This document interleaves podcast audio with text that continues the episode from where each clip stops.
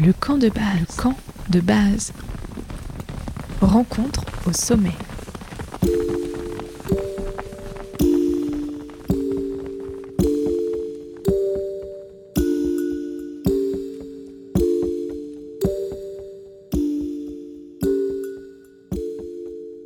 C'est en 1620 que Galilée emploie pour la première fois le terme d'aurore boréale dans une de ses correspondances. Les Vikings aiment à dire qu'elles sont le reflet des armures des Valkyries, ces guerrières à cheval de la mythologie nordique qui auraient servi le dieu Odin. Pour les Samis, ce peuple indigène que vous connaissez sous le nom de Lapon et qui vit en suivant les reines, les aurores boréales étaient présages de mauvais augure. Il ne fallait ni chanter, ni siffler, ni faire de gestes brusques, de peur d'attirer leur attention et de risquer de se faire couper la tête. Les légendes qui mettent en scène les aurores boréales dans les cultures orales sont multiples. Pourtant, c'est grâce aux avancées dans le domaine de la physique qu'on pourra mieux les comprendre. Mathieu Barthélémy est chercheur à l'IPAG. Il a fait des aurores boréales son objet d'étude principal et du nord de la Norvège son camp de base. Je l'ai rencontré pendant l'édition grenobloise des rencontres montagne et sciences. Bonne écoute. Bonjour Mathieu Barthélémy. Bonjour. Et merci beaucoup d'être avec moi aujourd'hui. Nous sommes dans le Palais des Sports pour Montagne et Sciences, le euh, festival euh, itinérant et qui se passe à Grenoble les 10 euh, et 11 novembre. Alors, vous, vous êtes chercheur à l'IPAG, donc astrophysicien. L'IPAG, c'est l'Institut de planétologie et d'astrophysique de Grenoble. Vous êtes directeur adjoint du Centre spatial universitaire et vous êtes aussi à la direction de la Maison pour la Science. Ça fait beaucoup de casquettes. Effectivement, oui, en général, quand on travaille à l'université, on a, on, a beaucoup de, on a beaucoup de tâches comme ça, beaucoup de, beaucoup de choses à faire. Et euh, oui, donc effectivement, euh, je suis euh, à la fois chercheur donc à l'IPAG et à l'IPAG. alors j'ai un statut un petit peu particulier parce que je fais de la météo de l'espace. Donc on en reparlera, mais la météo de l'espace, ça concerne la Terre. Et donc je suis un des rares, on est deux en fait, à travailler sur des problématique terrestre à l'IPAG, qui est plutôt un labo d'astrophysique. Euh, après, effectivement, euh, donc j'ai monté en 2015 avec des collègues euh, le Centre spatial universitaire de Grenoble, qui a comme objectif de, de faire des instruments pour des petits satellites. Et ces instruments, on les fait avec les étudiants. Donc c'est l'idée, c'est de former les étudiants au spatial. Et donc on a monté ce centre spatial en 2015 et je l'ai dirigé jusqu'en 2021 j'y suis toujours. Euh, je suis toujours directeur adjoint et je m'occupe particulièrement, on va dire, de la partie scientifique euh, de ce centre spatial. Est-ce que vous pouvez raconter un peu, euh, peut-être, aux auditeurs ce que c'est d'être astrophysicien? Ça consiste en quoi et c'est quoi concrètement votre travail au quotidien? C'est une, vaste question et d'autant plus que, comme je vous le disais, moi je, suis presque, on pourrait dire, à la marge des astrophysiciens.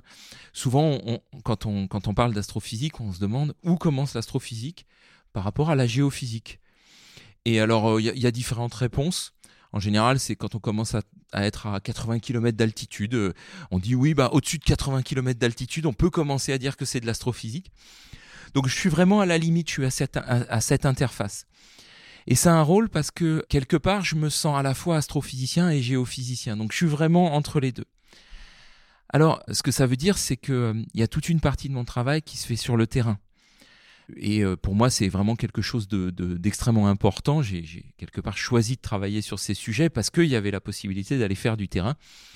Et euh, c'est une des motivations. Alors quand on dit faire du terrain, c'est aller faire des, mesures. Alors en fait, météo de l'espace, un des aspects de la météo de l'espace, c'est euh, l'observation des aurores boréales et la compréhension des aurores boréales. Et donc on fait du terrain pour aller faire des mesures sur les aurores boréales. Pour ça, il faut aller dans le nord. Euh, on pourrait aller aussi tout au sud, c'est plus compliqué, mais euh, ça fait partie des projets. Euh, et, on va sur le terrain faire des mesures avec des instruments pour, pour voir, pour observer, pour mesurer les aurores boréales. Après, ça, ça représente une toute petite partie de mon travail. Ça doit être peut-être deux fois 15 jours dans l'année. C'est ce qui me ressource. Donc c'est vraiment important. Euh, derrière, ben, on est au laboratoire. Euh, on est au laboratoire, on, développe ben, les instruments qui vont nous permettre de faire ces mesures. Donc ça, c'est une grosse partie de notre travail où on, essaye de, tester les instruments au laboratoire, d'avoir des nouvelles idées, de nouveaux instruments. Et puis on fait aussi beaucoup d'informatique, beaucoup de simulations pour essayer de, de simuler les aurores boréales, puis de simuler les instruments, etc. Donc euh, il y a une grosse partie du travail qui est euh, devant un ordinateur à faire des, simulations, à faire des codes, on va dire, euh, informatiques. Et puis, moi, en fait, je suis professeur à l'université, et donc il y a toute une partie de mon temps qui consiste à enseigner. Et c'est dans, ce cadre-là que je suis directeur de la Maison pour la Science. Notamment, alors bien sûr, on enseigne aux étudiants de licence, de master, en physique, en sciences de la Terre. À la Maison pour la Science, on fait des formations pour les enseignants du primaire et du secondaire. Et c'est quelque chose de vraiment important que les enseignants puissent avoir, euh, je dirais, une culture euh, de, la science. Euh, et donc, on peut leur apporter ça. Et puis, ben, il y a aussi tout un tas de tâches administratives, donc il y a une partie du temps non négligeable où on remplit des dossiers, où on remplit des, voilà, des, retours, etc. Donc ces, tâches administratives qu'on n'aime pas trop en général, eh ben, ça, nous prend du temps aussi. Donc voilà le quotidien. Vous parlez du, Grand Nord et du terrain, euh, donc euh, au-delà du cercle polaire arctique, on y reviendra parce que c'est là où euh, se forment les aurores boréales pour une raison précise du champ magnétique. Il y a une question que je pose toujours en premier aux invités du camp de base et que j'ai oublié de vous poser aujourd'hui, c'est quoi vous, votre camp de base? Il est composé de quoi? Et, et qu'est-ce qu'on y trouve? Alors, en fait, bon, on en a plusieurs des camps de base, mais il y en a un où je vais particulièrement souvent. Donc euh, il est dans le nord de la Norvège, c'est un tout petit observatoire, donc à côté d'une ville qui s'appelle Shibotton euh, en Norvège, tout près de la frontière finlandaise. Euh, pour ceux qui connaissent, c'est à une cinquantaine de kilomètres de la frontière triple, donc du point où il y a la frontière de la Suède, de la Finlande et de la Norvège, pas loin de, de Kilpisjärvi en, Finlande. Et c'est vrai que on considère un peu comme notre camp de base parce que c'est là qu'on fait l'essentiel de nos observations. Puis c'est un endroit qu'on aime bien, on y va une à deux fois par an. Quand on, y retourne, on a l'impression de revenir à la maison presque.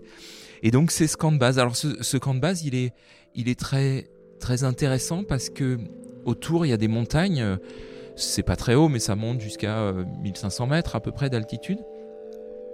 Et puis euh, on est tout près d'un fjord, donc on est quasiment au niveau de la mer. Le, village de Shibotton, c'est un port.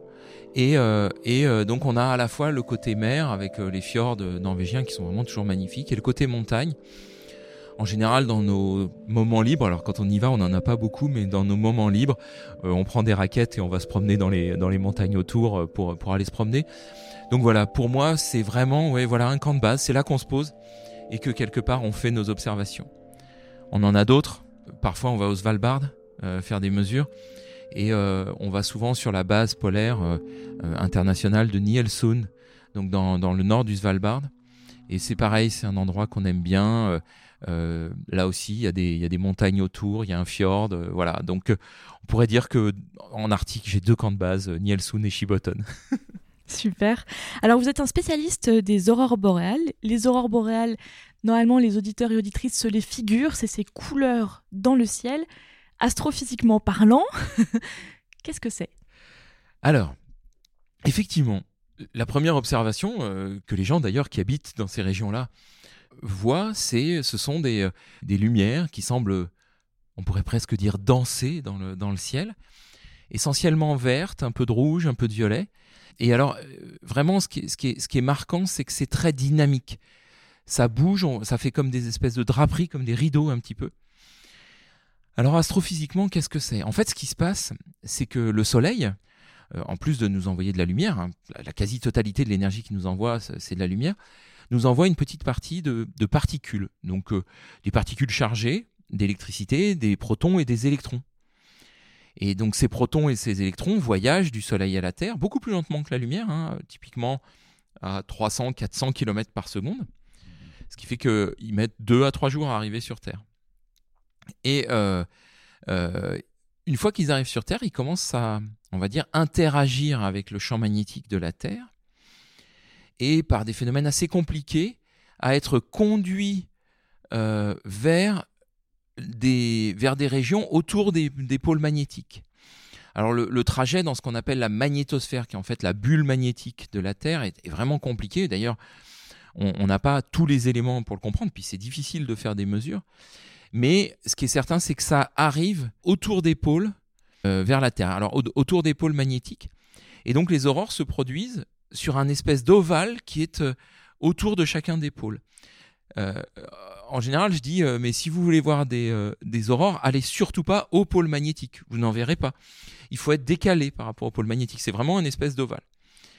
Alors après, en fait, ces particules, elles rentrent dans l'atmosphère, elles tombent dans l'atmosphère, et en, tombant dans l'atmosphère, elles viennent exciter le gaz atmosphérique, elles tapent dessus, en fait. Et ce qu'on voit, eh bien, c'est la relaxation du gaz atmosphérique. Le gaz atmosphérique, sa façon de se, relaxer, eh bien, c'est d'émettre de la lumière. Et donc, on voit ces émissions lumineuses qui sont dues à, ces particules qui sont arrivées. Alors, en fait, ben, ce qui est intéressant, c'est que plus il y a de particules, plus elles ont d'énergie, plus on va avoir des aurores boréales intenses avec des caractéristiques particulières. Et puis elles ont des formes très particulières et donc on essaye de comprendre ça. Donc voilà, une aurore boréale, astrophysiquement, voilà, ce sont des particules qui précipitent dans l'atmosphère. Vous avez euh, travaillé notamment sur la polarisation. Oui, oui, oui. Alors la polarisation, en fait, c'est la polarisation, c'est une propriété de la lumière. Vous savez que la lumière, en fait, c'est une c'est une vibration. Et que euh, en fait cette vibration elle, peut se faire dans, toutes les directions. Et puis parfois elle se fait dans une direction préférentielle. Et cette direction préférentielle c'est ce qu'on appelle la polarisation de la lumière. Alors pourquoi on a travaillé sur la polarisation? En fait l'idée c'est d'essayer pour nous c'est d'essayer de trouver toutes les informations possibles que peut nous donner la lumière. Euh, ces aurores boréales, elles se produisent à très haute altitude, entre 100 et 300 km d'altitude. On a souvent du mal à imaginer, c'est vraiment très très haut. Et euh, euh, c'est une zone qui est très difficile à atteindre. Euh, pour vous dire, les ballons stratosphériques, ils ne peuvent pas monter au-dessus de 50 km. Et les satellites, on ne le sait pas forcément, mais en dessous de 300 km, ils redescendent presque tout de suite. Donc on ne peut pas laisser un satellite longtemps en dessous de 300 km. Ce qui veut dire que c'est une zone, il y a même des collègues qui l'appellent l'ignorosphère, c'est une zone sur laquelle on a beaucoup de mal à avoir des informations. Et on se sert des aurores boréales comme d'un thermomètre, on pourrait dire, pour avoir des informations sur ce qui se passe là-haut. Et la polarisation, bah, c'est une information potentielle supplémentaire. Et donc on a essayé effectivement de travailler sur cette polarisation, mais on travaille sur d'autres choses. On essaye de cartographier les aurores boréales, d'avoir, euh, je dirais, la, vision 2D, euh, voire 3D des aurores boréales, parce qu'on la cartographie aussi en altitude. Et comment vous faites ça? Parce que c'est hyper intéressant, justement. Euh, euh, les gens qui font de la montagne et qui nous écoutent euh, savent ce que c'est une carte IGN. Vous faites des cartes IGN topographiques presque des aurores boréales alors, c'est plutôt des modélisations 3D pour le coup. Alors, en, fait, on essaye de faire des, des cartes 3D des aurores boréales. C'est assez compliqué, il faut plusieurs instruments. Il faut faire de la, ce qu'on appelle de la tomographie. C'est-à-dire qu'en gros, il faut prendre la même aurore boréale de plusieurs points avec plusieurs instruments et reconstituer en volume ce qui se passe. Et effectivement, on essaye de commencer à faire des cartes. On fait aussi des cartes, par contre la 2D, de la quantité de particules qui tombent dans l'atmosphère. Et donc ça, c'est vraiment des progrès qu'on est en train de faire maintenant. Il y a une, étudiante en thèse qui a soutenu en mars, qui a pu reconstituer ces cartes 2D à partir des cartes 3D volumiques. Et ça, c'est extrêmement intéressant parce que c'est un des rares moyens d'avoir vraiment la quantité de particules qui tombent dans l'atmosphère. Donc, euh, effectivement, on, essaye de cartographier. Alors, ça demande pas mal de moyens parce que vous imaginez, pour mettre cinq instruments euh, qui vont viser le même volume auroral, ben, c'est compliqué. Et puis surtout, on a un gros, gros problème. C'est que euh, c'est comme ces aurores se produisent à très haute altitude, donc entre 100 et 300 km, un titre de comparaison, l'Everest, euh, c'est 8 km, hein, c'est 8,8 km. Donc on est vraiment, vraiment, vraiment très, très haut. Euh, on est souvent gêné par les nuages. Et donc pour arriver à faire une carte, il faut qu'il fasse beau sur les cinq stations au même moment. Et ça, c'est vraiment pas évident. Alors la solution qu'on essaie de trouver, ben, c'est de regarder depuis le haut, donc depuis l'espace, avec des satellites. Et donc on travaille aussi à faire des instruments pour les satellites. Alors là, c'est moins du terrain mais, euh, mais c'est très utile pour voir ces aurores boréales et pour les comprendre. Donc il y a plusieurs éléments que vous euh, regardez sur ces euh, aurores boréales. Aujourd'hui, on est donc au festival Montagne et Science avec donc une prégnance pour l'image, la vidéo. On entend aussi de plus en plus parler de science participative. Est-ce que les images amateurs, j'ai envie de dire, peuvent vous aider euh, dans le cadre de vos recherches sur les aurores boréales Clairement, oui. Et en fait, euh, euh, on est en train, entre guillemets, presque de le découvrir. Et oui, ça va nous aider, ça peut nous aider, et on est en, train de monter avec des collègues d'un peu partout. Il y, a, des Néo-Zélandais, des Japonais, des Américains, des Canadiens, des Européens, de monter un, un réseau mondial avec des méthodologies communes pour pouvoir utiliser les photos des amateurs et transmettre aux amateurs ce dont on a besoin, de quelles informations on a besoin. Par exemple, pour pouvoir euh, à minima exploiter euh, une image prise par un amateur, il faut qu'on sache d'où elle a été prise, à quel moment, éventuellement quel type d'appareil photo il utilise, avec quel objectif, etc., quels sont les temps de pause. Donc on a besoin d'informations comme ça. Et donc on est en train de mettre au point des méthodologies, et puis peut-être qu'on va essayer de de faire un site mondial où on pourra récupérer euh, toutes ces images et les exploiter scientifiquement. Donc oui, oui, clairement, les amateurs peuvent nous aider. Il y a, eu des exemples assez intéressants euh, ces dernières années. Il y a des photos amateurs euh, qui ont été diffusées. Alors souvent, les, amateurs les diffusent sur les réseaux sociaux. Et en tant que scientifique, on, a plusieurs fois, il y a un collègue finlandais notamment, qui a vu des structures qui avaient des formes très bizarres et, qui, étaient, peu habituelles. Et euh, il les a appelés des dunes aurorales parce que ça, ressemblait à des, à des dunes de sable. Et euh, il a pu voir euh, avec différentes photos amateurs comment ces dunes se propageaient. C'était au-dessus de la Scandinavie. Et donc oui, oui, oui, on, vraiment, on, peut faire des choses. Alors il y a un exemple très récent qui date de dimanche dernier, le, 5 novembre. Peut-être que vous en avez entendu parler, mais il y a eu des aurores boréales qui ont été visibles depuis la France, euh, puis depuis d'autres pays, euh, c'est même descendu jusqu'en Grèce. Et, euh, eh ben, je les ai vus en regardant des webcams qui sont installées en montagne. Il y a une webcam notamment qui a été installée au col du Galibier. Entre donc c'est une webcam commune à la station de Valoir et au jardin alpin du club du, col du Lautaret qui dépend de l'université de Grenoble et euh, eh bien, euh, avec cette webcam, j'ai pu voir euh, l'aurore boréale. Et c'est la troisième quatrième fois que euh, je les vois cette année. Parce que en ce moment, le soleil est relativement actif et donc régulièrement, ces aurores boréales descendent, enfin, sont visibles jusqu'en France. Elles descendent en latitude et elles sont visibles jusqu'en France. Donc, ces webcams qui sont très sensibles, eh bien, nous permettent de commencer à voir, à voir les aurores boréales. Et alors ça, c'est quand même c'est quand même euh, inattendu. Et euh, la première fois qu'on en a vu avec cette webcam au col du Lotaret, euh, au col du Galibier, pardon, c'était au mois de février. Et donc on a discuté avec les gens du, du, jardin alpin et qui nous ont dit mais jamais on a imaginé que cette webcam allait servir à, à voir des aurores boréales. On a dit bon bah peut-être voir l'enneigement ou la météo etc. Mais les aurores boréales on n'y avait vraiment pas pensé. Et pourtant, ben, ça fait quatre fois. Et, et depuis, il y a une espèce de culture qui se développe d'aller regarder quand euh, il y a de l'activité solaire qui est annoncée, voir si on voit pas sur ces webcams euh, des, aurores boréales. Donc ça, c'est ça, c'est vraiment intéressant. Et puis bien sûr, les amateurs, euh, ils, peuvent prendre, voilà, ils prennent des photos. Alors les amateurs, souvent, ce qu'ils recherchent, c'est l'esthétique. Donc ce qu'on leur demande très souvent, c'est de nous envoyer l'image brute. Parce que dans l'esthétique, ben, il y a des traitements, il y a des couleurs, des couleurs qui peuvent être prises, etc. Mais moi, j'avoue que j'adore aussi regarder euh, ces images des amateurs. Il y en a qui sont très très belles. Il y en a vraiment qui font des, images magnifiques. Euh, il, y en a, y en a, euh, avec le, le, Mont Saint-Michel. Alors, c'est une toute petite montagne, mais, il y a des images avec le Mont Saint-Michel et une aurore derrière qui sont vraiment très très belles. Donc voilà, il y a, vraiment beaucoup de choses à faire. Nous, on essaye de les exploiter, on essaye de voir ce qu'on peut faire. Et quand je disais, ben, par exemple, reconstituer le volume euh, les émissions en volume des aurores boréales, bah, si on a plus d'images, on est plus précis. Et donc, euh, ben, si on a des images amateurs, euh, on, va arriver peut-être à être plus précis sur nos reconstructions qu'avec nos, nos 4-5 instruments dont je parlais tout à l'heure.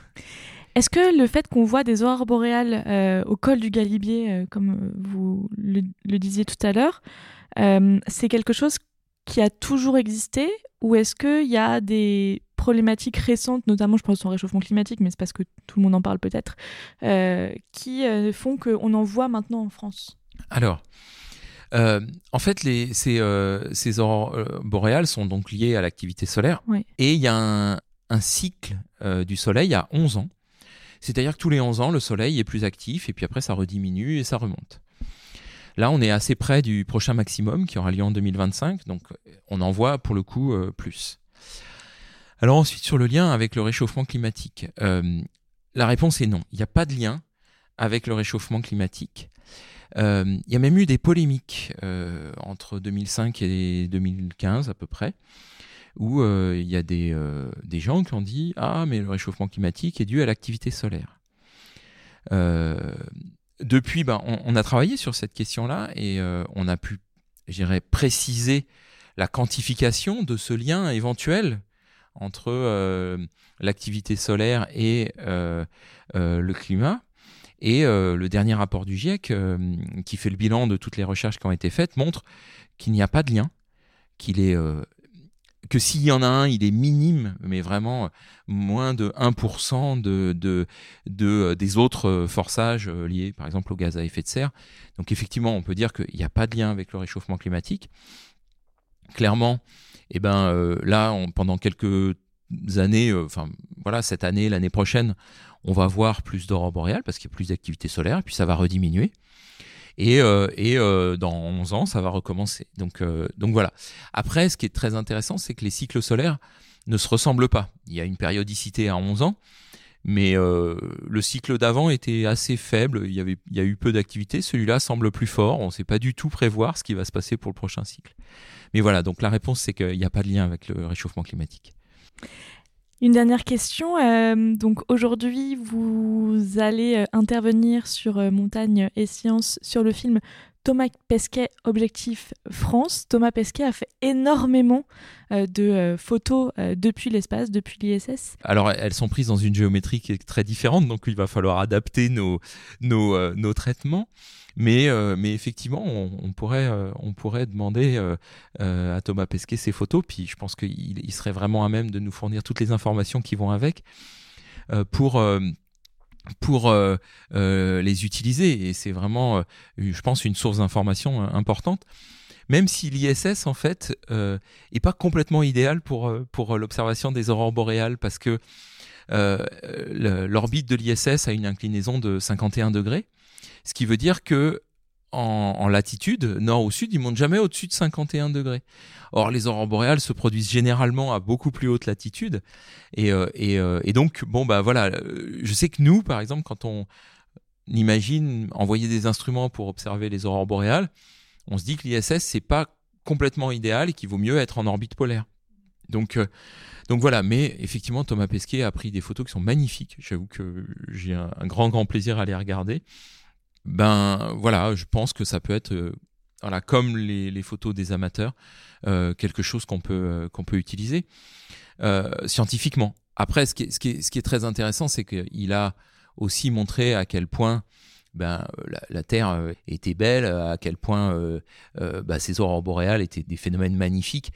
Et l'idée, c'est aussi de pousser les gens les, et les enfants à s'intéresser à ces phénomènes. Alors, moi, j'aime bien, bien dire aux gens euh, qu'ils peuvent aller voir les aurores boréales, que c'est possible, que c'est en plus des régions qui sont magnifiques.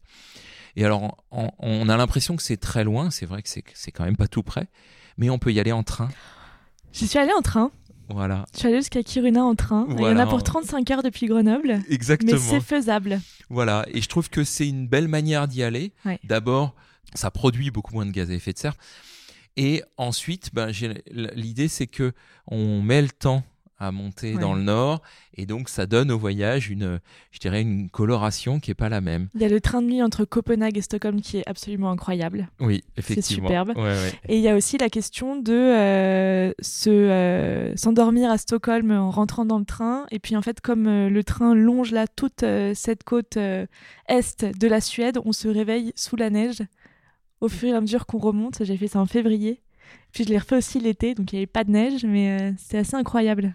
Oui, oui, et clairement, et, euh, et je crois que c'est une, c'est une belle manière d'aller découvrir les aurores boréales. Euh, voilà, donc on peut, on peut aller jusqu'à Kiruna ou jusqu'à Narvik. Oui. Il y a même des bus après, si on veut aller un peu plus loin. pour les voir, il faut sortir des villes. Oui. Euh, ça, c'est important. Euh, c'est peu lumineux. On voit même les étoiles à travers Oui. en général. Donc, il faut vraiment sortir des villes. Euh, et il et il faut pas aller hésiter à aller vraiment, je dirais, dans des zones très sombres Oui. pour pour les voir. Mais mais c'est, je pense, une expérience qui est très belle. Et nous, quand on fait nos mesures. Ben, quelque part, on les regarde aussi. Une fois qu'on a réglé l'instrument et qu'il qu'il tourne, ben, on, on, on, on, on regarde ces aurores boréales et, et, on, on- on a des collègues qui prennent des photos magnifiques. Donc euh, voilà, c'est très chouette. Et c'est intéressant de dire qu'on peut en voir aussi dans le sud de la Suède. Moi, j'ai habité un an à Uppsala, donc c'est un peu au, nord de Stockholm, c'est quand même dans le sud de la Suède. Et on avait un outil là qu'on regardait tout le temps qui était Aurora Forecast, et c'était vraiment la sortie étudiante. Quand on voyait que l'aurore boréale arrivait à 8 ou 9 là, sur l'échelle sur Aurora Forecast, on allait tous à Gamlachtan où il n'y avait pas de lumière, et donc on passait la soirée à regarder des aurores boréales. Donc même si vous n'allez pas au nord-nord, vous pouvez quand même en voir dans le sud euh, de la Suède, et c'est aussi très joli. Clairement, oui, oui, c'est ça. La, la- la condition principale, c'est vraiment d'être en, en dehors des villes. Euh, oui, oui, ça peut descendre. Euh, là, euh, celle de, de dimanche dernier, elle a été vue en Écosse, elle a été vue. alors, c'est descendu assez bas en latitude. Il y a des photos qui ont été prises en, en Grèce, même au Portugal. Et alors, ce qui est, ce qui est rigolo, si on regarde ces photos qui ont été prises à, à basse latitude, on voit pas du tout de vert.